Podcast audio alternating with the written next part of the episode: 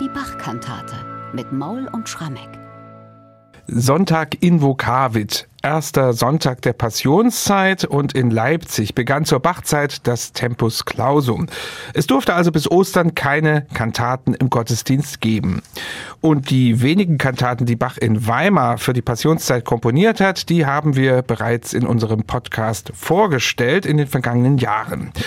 Da für uns aber kein Tempus Clausum gilt, weichen wir heute und an den kommenden fünf Sonntagen auf einen anderen Komponisten aus, der sehr viele Kantaten auch für die Fastenzeit geschrieben hat und das ist Georg Philipp Telemann. Wir beginnen heute mit der Kantate Muss nicht der Mensch immer im Streit sein.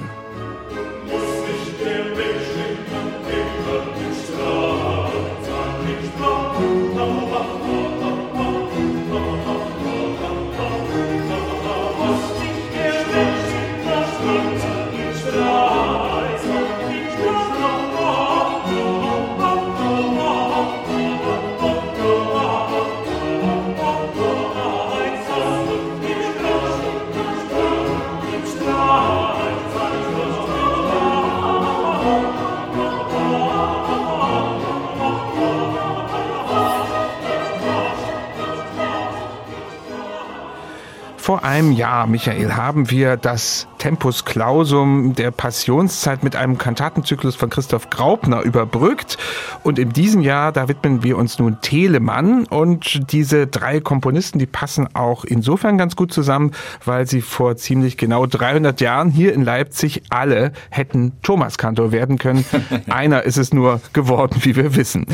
Darauf werden wir in den nächsten Wochen sicher auch eingehen und wir möchten überhaupt viele Informationen bieten über Telemanns Lebensstation, seine Musik, die vertonten Texte und natürlich auch sein Verhältnis zu Johann Sebastian Bach. nach. Irgendwie muss man anfangen, deswegen eine ganz allgemeine Frage mal zu Beginn. Wie kann man das Kantatenschaffen von Telemann mal ganz kurz überblicksartig einordnen? Überblicksartig ist gut, denn den Überblick über, sag mal mal, deutlich mehr als 1000 Kantaten sich zu verschaffen. Du, da hat die Telemann-Forschung bis heute zu tun. Man weiß gar nicht so richtig, wie viele Kantaten er wirklich komponiert hat. Das kann so an die 2000 gegangen sein, 1700. Man spricht so von circa 20 Jahrgänge, die der gute Mann komponiert haben soll.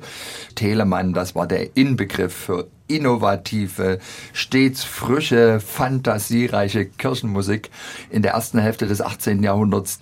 Der hat schon als Schüler angefangen, im Grunde genommen zu komponieren. Als Leipziger Student hat er dann definitiv hier seine ersten Kantaten für die Thomaskirche komponiert und er hat das wirklich durchgezogen, nahezu bis zu seinem Tod 1767. Über 40 Passionsmusiken haben wir von ihm. Und ich meine, so toll das ist, so schwierig war das auch so ein bisschen für die Nachwelt. Schon im 19. Jahrhundert, als man dann den Bach wiederentdeckt hat und so ein bisschen auch geschaut hat, was haben die Zeitgenossen gemacht, war ganz schnell diese Etikette des Vielschreibers, mhm. dem Telemann angeheftet.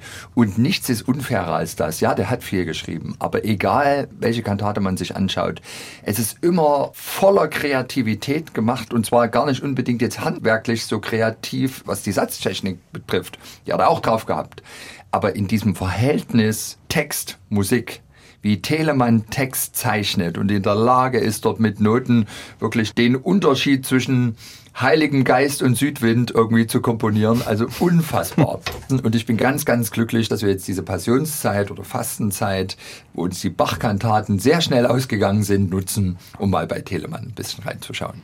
Und wir haben uns für einen dieser vielen Jahrgänge entschieden. Ein Jahrgang, der in Frankfurt am Main entstanden ist. Er hat den Beinamen französischer Jahrgang. Warum er diesen Beinamen bekommen hat, das klären wir später. Erstmal die Frage, wann ist dieser Jahrgang entstanden? Entstanden und für wen? Ja, Bernhard, das ist eine sehr gute Frage.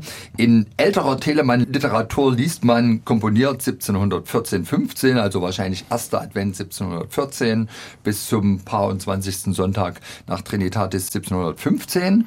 Und zwar zeitgleich aufgeführt, einerseits in Frankfurt, wo Telemann Musikdirektor war, seit Ostern 1712 und zugleich am Eisenacher Hof. Die Dinge scheinen sehr viel komplizierter zu liegen, was die Datierung betrifft. Die Telemann-Forschung hat da zuletzt interessante neue Argumente angeführt, dass der Jahrgang möglicherweise schon früher im Jahr 1714 oder sogar schon im Jahr 1713 begonnen wurde, vielleicht auch mitten im Jahr und dass tatsächlich der eigentliche Auftraggeber und derjenige, der die Rechnung bezahlt hat, der Eisenacher Hof gewesen ist. Telemann war von 1708 bis 1712 zunächst Konzertmeister, dann Kapellmeister am Eisenacher Hof, ging von dort nach Frankfurt und hat aber tatsächlich von Frankfurt aus den Kontakt zu Eisenach und der exzellenten Hofkapelle nie abgebrochen. Und es scheint so zu sein, dass er viele der Dinge, die er für Frankfurt komponiert hat, namentlich die Kirchenmusik, immer zugleich für Eisenach komponiert waren, relativ geschickt hier eingerührt, dass tatsächlich die Eisenacher das Honorar bezahlt haben und dann möglicherweise die Frankfurter mit einem zeitlichen Verzug die Stücke dann präsentiert bekommen haben. Auch der Librettist ist in diesem Falle ein sehr prominenter. Das ist Erdmann Neumeister, der uns auch schon von etlichen Bachkantaten bekannt ist. Hier ist er für alle Kantaten der Dichter, also hat den kompletten Jahrgang vorgelegt. Wie war dessen Verhältnis zu Telemann?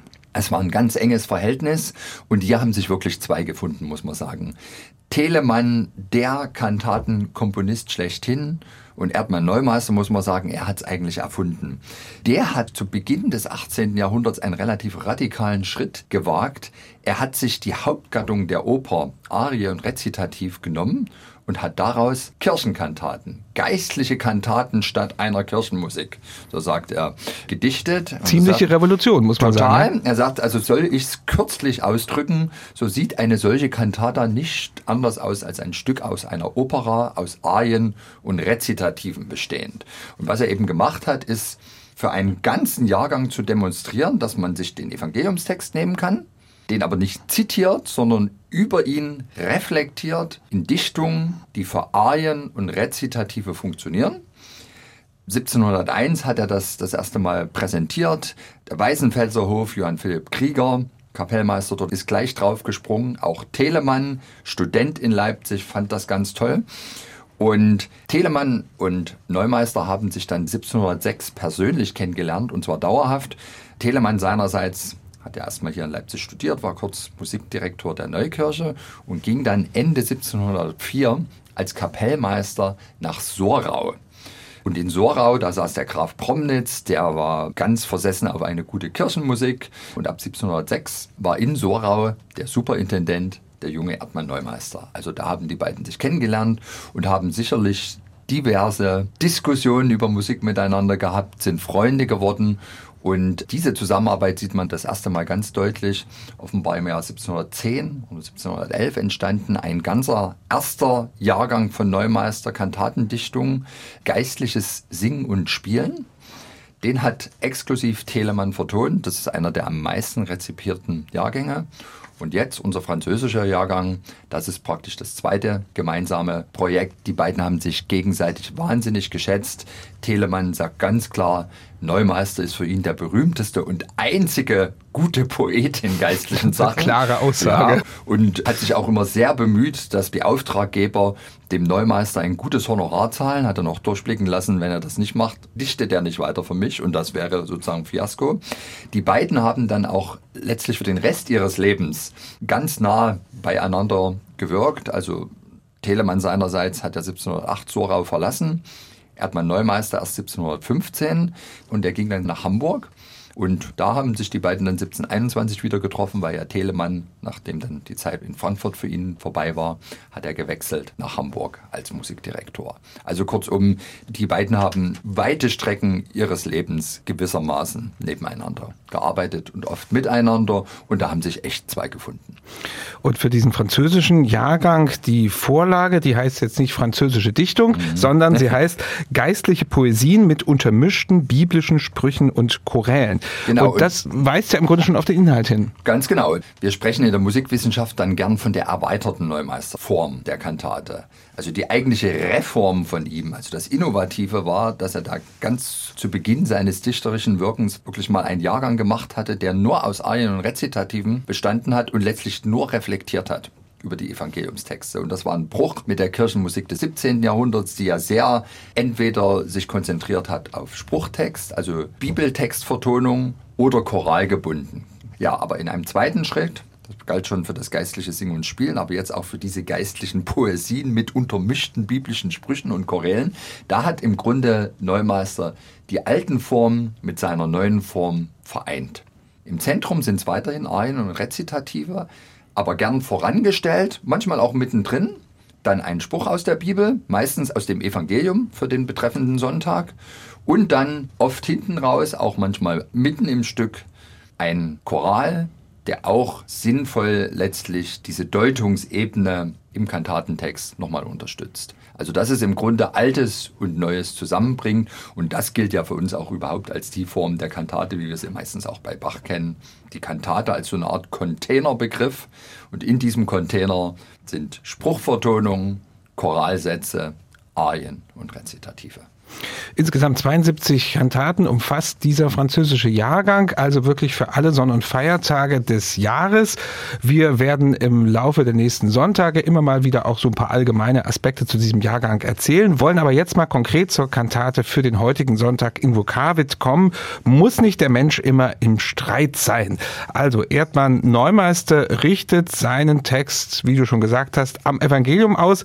Da geht es um die Versuchung des Satans am ersten Fastensonntag. Ja, lesen wir ja bei Matthäus 4, Verse 1 bis 11. Jesus in der Wüste 40 Tage lang wird vom Teufel versucht. Der stellt ihm praktisch eine Reihe von Fangfragen, macht ihm tolle Angebote und Jesus gibt immer die richtige Antwort und der Teufel hat praktisch keine Chance. Das wird hier gar nicht so sehr nacherzählt, das wird fast vorausgesetzt, das klingt immer mal an, aber die Übertragung, die Neumeister vornimmt, ist, auch wir werden im Leben immer wieder vom Teufel versucht. Und wir sollten es Jesus gleich tun und den Verlockungen des Teufels widerstehen. Und das ist im Grunde schon das ganze Thema der Kantate. Ich kann mal kurz vorlesen. Das zweite Rezitativ, sehr schön anschaulich von Neumeister da gedichtet. Es geht jetzt um den Teufel. Er geht umher mit offenem Rachen und sucht, wo etwas zu verschlingen sei. Er trug ja keine Scheu, sich auch ein Gottessohn zu machen. Und muss man dies am grünen Holze sehen, was wird am Dürren nicht geschehen? Doch darum ist nicht aller Trost verschwunden, denn Jesus hat den Satan überwunden und uns in Sicherheit durch seinen Sieg gestellt. Wer sich zu Jesus hält, der scheue keinen Streit und fürchte keinen Teufel, der Glaube siegt und dies ohne allen Zweifel. Also ganz anschaulich, ganz verständlich. Und man merkt schon anhand dieser Zeilen, warum der Telemann einfach so auf den Neumeister versessen war. Eine ganz klare, verständliche Sprache, immer wieder auch gespickt mit Signalworten, die einem Komponisten schön Anlass geben, dann in Noten Worte zu zeichnen. Zum Beispiel im Eingangschor, da ja. geht es gleich ziemlich furios los. Ja, also ein Zitat nimmt sich hier Neumeister. Alttestamentlich muss nicht der Mensch immer im Streit sein auf Erden? Fragezeichen. Aus dem Buch Hiob. Und was macht Telemann? Er startet eine Art kriegerisches Chorfugato. Also die Stimmen, im Vorspiel sind es erstmal die ersten Violinen und Oboen gegen die zweiten Violinen und Oboen, konzertieren wild miteinander, dann setzt der Chor ein und es sind wirklich Koloratorengefechte, namentlich dann auf das Wort Streite die ganze Zeit. Ein toller Klangeffekt entsteht da, weil man plötzlich aus allen Ecken das Wort Streit in Koloratoren gesungen hört. Ich fühle mich ein bisschen bei dem Satz ganz ehrlich erinnert, vielleicht geht es ja auch so, an den Eingangschor von Es erhub sich ein Streit, Michaelis Kantate 19 von Bach. Also ganz, ganz ähnliches Prinzip. Mhm. Telemann lässt die Stimmen wunderlich und in kleinen Notenwerten miteinander streiten. Toll gemacht. Bei Telemann sind die Fugen kürzer,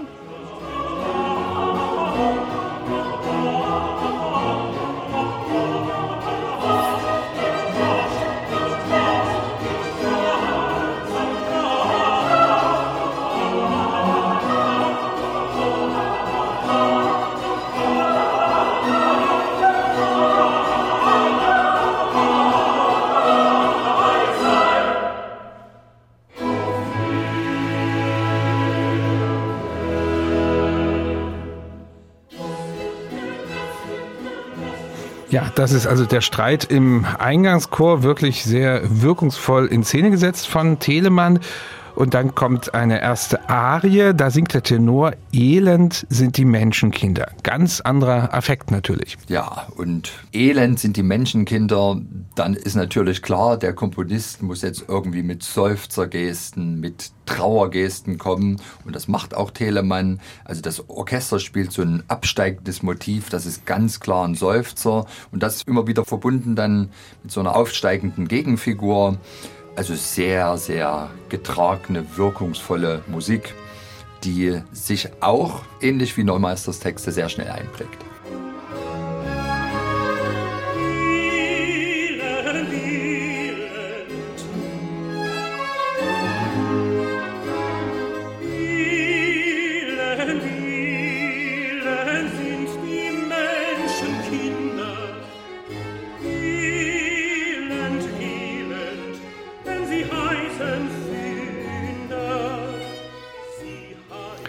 Ist also die Tenorarie, wo vom Elend die Rede ist und der Klage. Und jetzt kommt in der Bassarie der Teufel ins Spiel. Und das lässt sich Telemann auch nicht zweimal sagen. Ja, und hier hören wir Telemann, ich würde sagen, at his best. Mhm. Telemann ist ja nicht nur ein wahnsinnig erfolgreicher Kirchenkantatenkomponist gewesen, sondern er hat schon als Leipziger Student angefangen, regelmäßig Opern zu komponieren.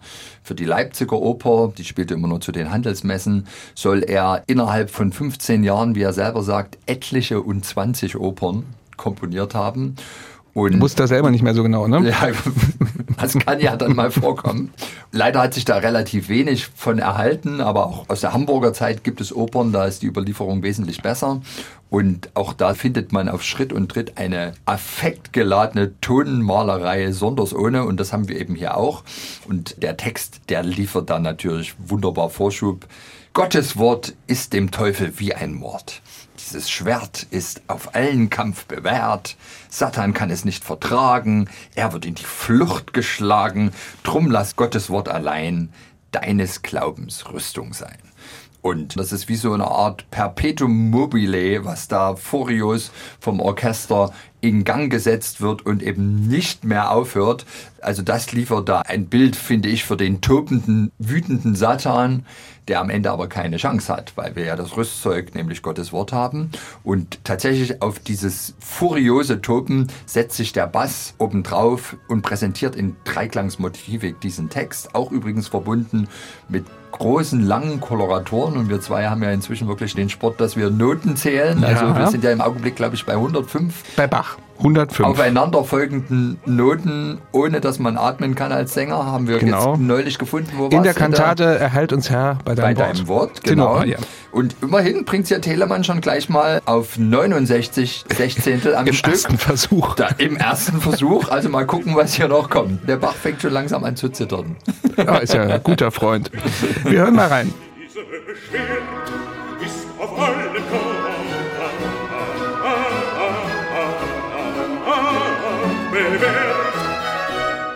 man kann es nicht vertragen, denn in die Flucht geschlagen.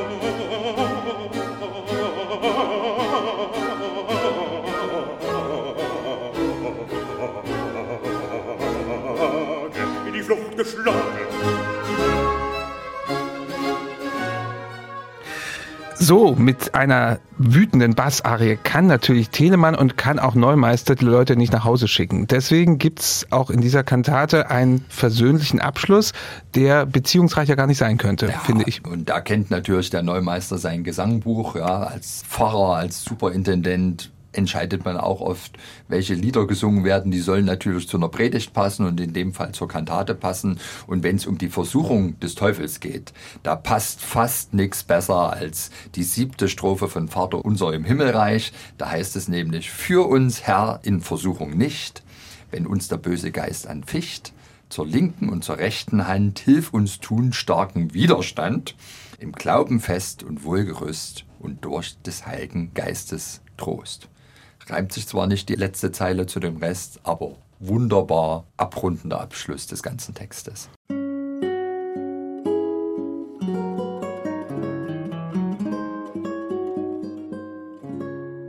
MDR Classic